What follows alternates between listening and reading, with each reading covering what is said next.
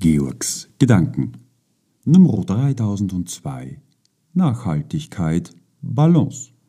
Arbeit, Bildung und medizinische Versorgung ist grundlegend für Nachhaltigkeit. Von dort aus lassen sich Adaptierungen meistern.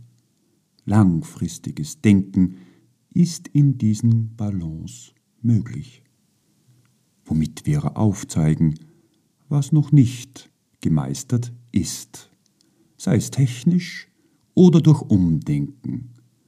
Nachhaltigkeit, welche Baumarten wir pflanzen, ob wir den Wald sich selbst anpassen lassen sollen, wie die Energieversorgung mit der Sonne, Erdwärme, Natronlaugenheizung und mit Magnotherm gewährleistet werden kann, Ressourcen gebraucht werden, Arbeit und Gehälter gut verteilt sind, Bildung ermöglicht und medizinische Versorgung zugänglich ist.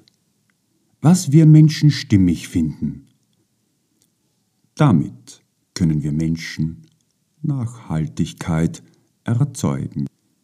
Was einem stimmig ist, erzeugt Kohärenz und Korrektur. Georgs Gedanken.